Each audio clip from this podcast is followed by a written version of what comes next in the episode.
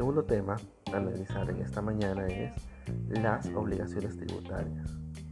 Las obligaciones tributarias eh, tienen una base legal, por eso que,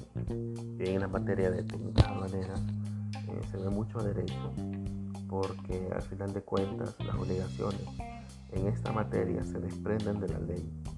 En primer lugar, porque muchos de las obligaciones tienen que ver con el pago de tributos, ya sea aranceles o tasas, y estos eh, gravámenes tienen que estar descritos en la ley. Es decir, no pueden ser arbitrarios o discrecionales, sino que tienen que tener su respaldo legal, ya sea por aprobación legislativa o ya sea por, en el caso de las tasas, por eh, aprobación del Ministerio de Hacienda, de Aduanas, con el visto bueno del Ministerio de Economía, ya sea para aumentar el precio de una certificación, de un trámite, de la colaboración que presta la oficina aduanera para el transporte y para la importación o exportación o sometimiento de una mercancía a un régimen. El artículo 45 del CAUCA señala que son obligaciones aduaneras el conjunto de obligaciones tributarias y no tributarias que surgen entre el Estado y los particulares como consecuencia del ingreso o salida de mercancías del territorio aduanero. Eh, como observarán en la descripción, señala que hay obligaciones tanto tributarias como no tributarias. Las tributarias son tasas, aranceles, impuestos, eh, etcétera, son una carga monetaria que se paga a la oficina aduanera, a Hacienda, y las no tributarias son otros requisitos que muchas veces se solicita para la importación de determinadas mercancías. Algunas de estas obligaciones no tributarias pueden ser un permiso del Ministerio de la Defensa en el caso de importación de, productos químicos, en el caso de importación de, material pirotécnico, en el caso de, la pólvora, por ejemplo. Pueden ser mm, análisis de laboratorio, en el caso de productos alimenticios, en el caso de, importación de animales vivos también, verificar que, que, no contengan enfermedades, que sea de consumo humano, etc. Así que son otros requisitos no, no propiamente tributarios que tienen que tramitarse para la importación. Otro requisito no tributario es el certificado de origen para determinar de dónde viene eh, la mercancía, sobre todo si la mercancía que se intenta introducir proviene o, se adscribe mediante declaración a un tratado a un tratado de libre comercio, un tratado que tenga ventajas arancelarias, entonces si nosotros decimos, bueno, tal mercancía viene de Chile y tenemos tratado con Chile, por ende no va a pagar el tributo, entonces lo que se requiere es emitir y presentar con el paquete de documentación el certificado de origen. Muchas veces estos certificados, estas licencias, por ejemplo,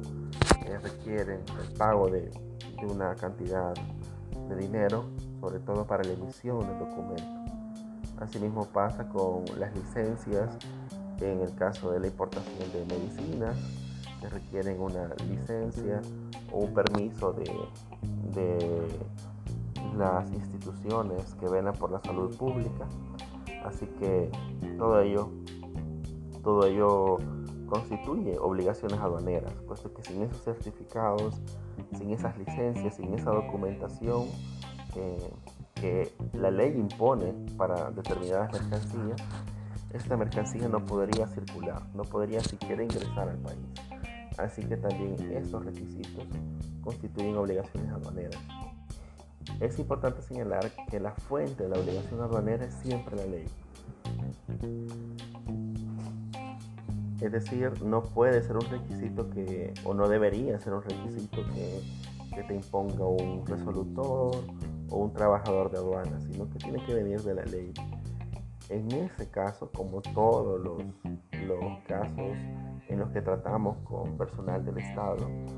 puede haber cierta discrepancia, cierta molestia, cierta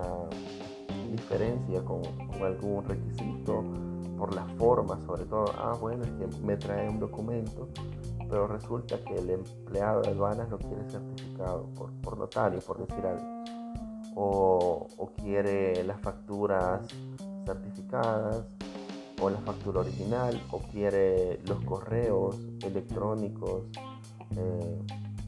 donde se pusieron de acuerdo con la venta, por decir algo, eh, adjunto al paquete, en fin. Puede ser, o, puede ser que exista un error en la declaración de mercancías que sea de forma, por ejemplo, un borrón con nickel paper y que el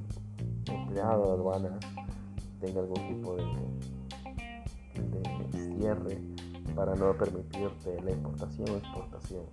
Es decir, todo ese tipo de elementos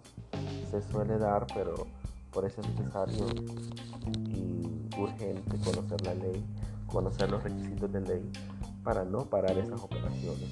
y exigir conforme a la lectura de los artículos y las obligaciones aduaneras cada uno de los derechos del importador o del exportador en su caso. El artículo 17 del Convenio sobre el régimen arancelario y aduanero centroamericano señala como hecho generador o el hecho generador de los derechos arancelarios a la importación que toda importación de mercancías al territorio aduanero de cualquiera de los estados contratantes está sujeta al pago de derechos arancelarios establecidos en el arancel centroamericano para la importación. Eso quiere decir eh, que la importación, el ingreso de las mercancías, el ingreso de las mercancías a un país es el hecho generador que configura la obligación aduanera, en este caso, obligaciones tributarias y no tributarias.